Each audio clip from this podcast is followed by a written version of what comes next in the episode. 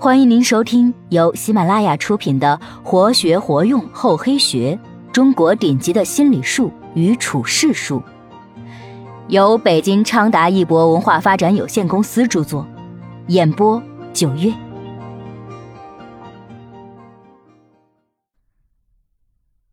第十六集：居功不自傲，以贵姿见人。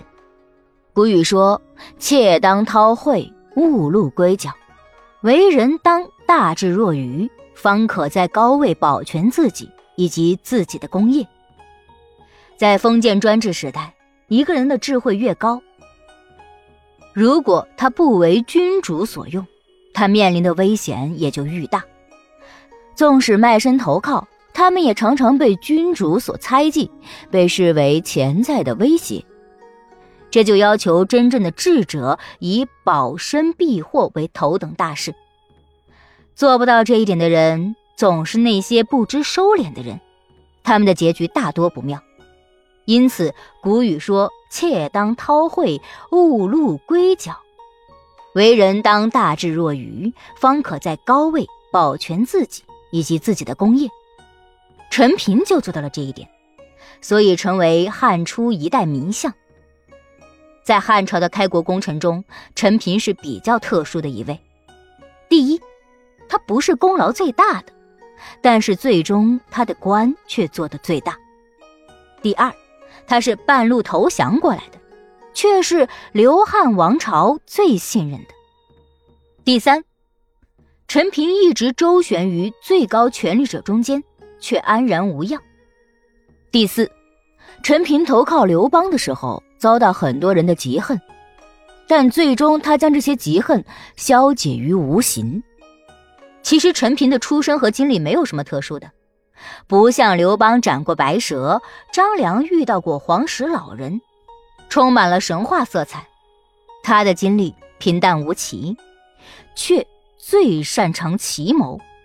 人。莫知其秘，在辅佐刘邦的过程中，陈平总是料敌如神，曾六出奇谋，使刘邦转危为安，渡过难关。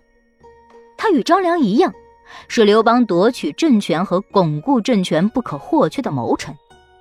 其实陈平出身贫贱，不务正业，和刘邦、韩信等人的人生轨迹倒是如出一辙。起初，他平时都做些什么呢？就是结交一些长者，这也给他带来了实惠。据说他后来就因此娶了一个有钱人家的寡妇做妻子。这笔人生投资虽然看不出陈平有什么大志，但是他的智慧和心机倒是可见一斑。陈平为人豁达大度，不拘小节。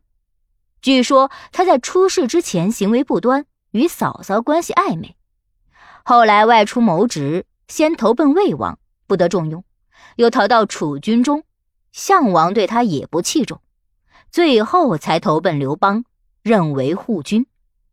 在职期间，他又收受贿赂，并按行贿多少来安排工作。但刘邦看中陈平的才干，认为盗嫂欺君是德行问题，瑕不掩瑜。现今正当革故鼎新之际。正是谋略之士大展宏图之时，故放手任用他，采纳他的谋略。刘邦对陈平也始终信任有加，在其临终遗嘱中，陈平也是他托付的安刘左汉的重要大臣之一。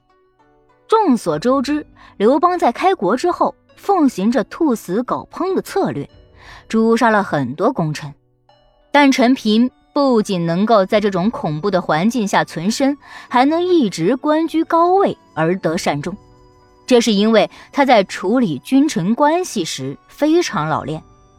他善于察言观色、审时度势，需与君主周旋以保全自己。汉高祖击破秦部后，回师长安，途中得了重病，又得知燕王卢绾造反，他命令樊哙率兵击卢。樊哙是吕后的妹夫，与刘氏十分亲贵，又是屡立战功的功臣。但任命刚发出，就有人在高祖面前说樊哙的坏话。汉高祖非常愤怒，说：“樊哙见朕病重，想朕早死啊！于是命令陈平和周勃前往樊哙军中夺其军权，并立即将樊哙斩首。在途中，陈平对周勃说：“樊哙乃皇上的故友，又是吕后的妹夫，亲且贵。皇上一时愤怒而下令将其斩首，恐怕事后又后悔。我们不如将樊哙囚禁起来，交给皇上，由他亲自处决。”陈平一行还未到长安，就听说皇上驾崩了。陈平急忙赶赴朝中，将情况向吕后进行汇报。受到吕后的称赞，恢复了樊哙的决议。后来吕后专权，对前朝大臣更是心怀疑忌。陈平隐忍着吕后的跋扈，暗中积蓄力量，等待时机。不久，孝惠帝早亡，吕后欲立吕氏亲属为王，询问丞相王林的意见。王林坚持汉高祖立下的“非刘氏而王者”。天下共击之的遗嘱而坚决反对，吕后非常不满，转而问陈平，陈平回答说可以。于是吕后罢免了王林的丞相之职，任命陈平为丞相。陈平任丞相后，始终忧谗畏讥，圆滑处事，随机应变，以权谋善处君臣关系。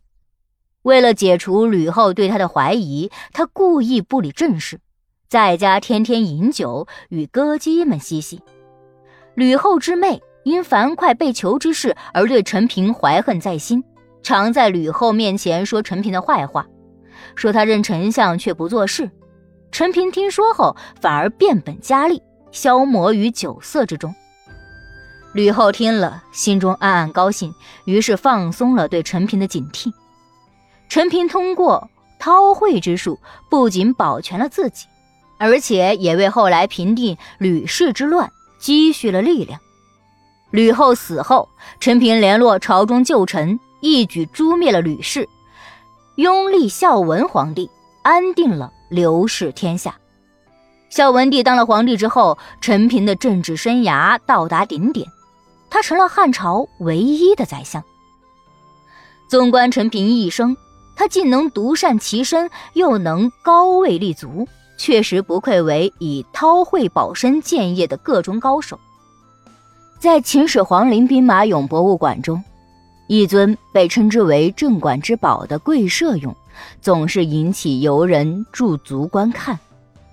原来，秦兵马俑坑至今已经出土清理各种陶俑一千多尊，除跪射俑外，皆有不同程度的损坏。而这尊跪射俑是保存最完整和唯一一尊未经人工修复的兵马俑。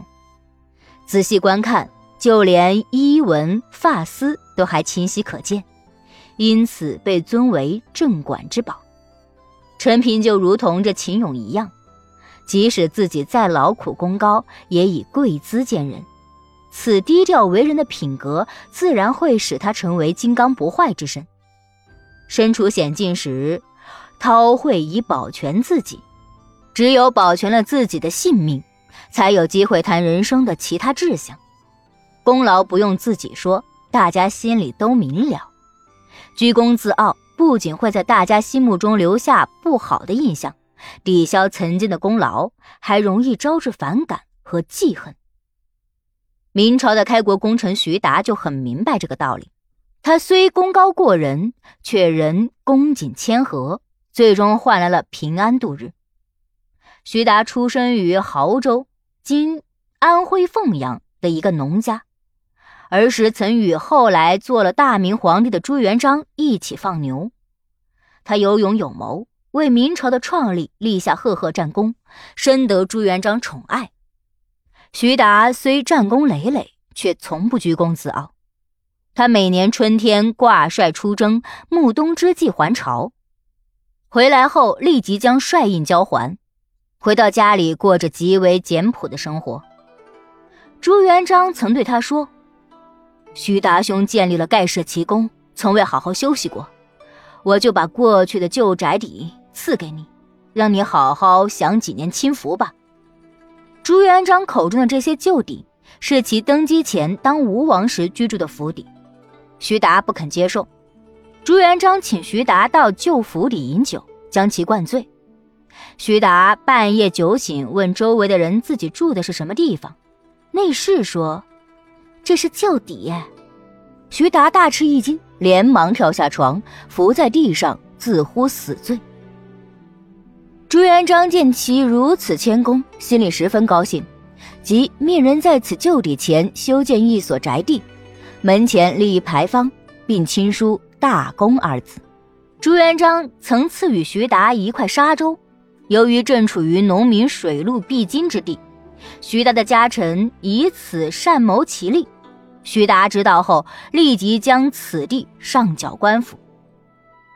一三八五年，徐达病逝于南京，朱元璋为之辍朝，悲痛不已，追封徐达为中山王，并将其肖像陈列于功臣庙第一位，称之为开国功臣第一。朱元璋登基后，从一三八零年至一三九零年。因清洗丞相胡惟庸牵连被杀的功臣官僚共达三万人。一三九三年，有赫赫战功的将领蓝玉及其有关的人士均被杀，先后牵连被杀的竟有一点五万多人。洪武十五年的空印案，洪武十八年的郭桓案，被杀者更多达八万之众。朱元璋为强化其统治，用严刑重刑，杀了包括功臣在内的十万多人。从小与朱元璋在一起的徐达，当然十分清楚“伴君如伴虎”的道理。因此，如果居功自傲，无异于引火烧身；倚仗自己曾有的贡献不知收敛，终会引祸上身。功高一震主。一边做出贡献让领导满意，一边又谦恭温顺，不露出一丁点的骄傲，这样的成功者才不会惹来麻烦。本集播讲完毕，感谢您的收听，我们下集再见。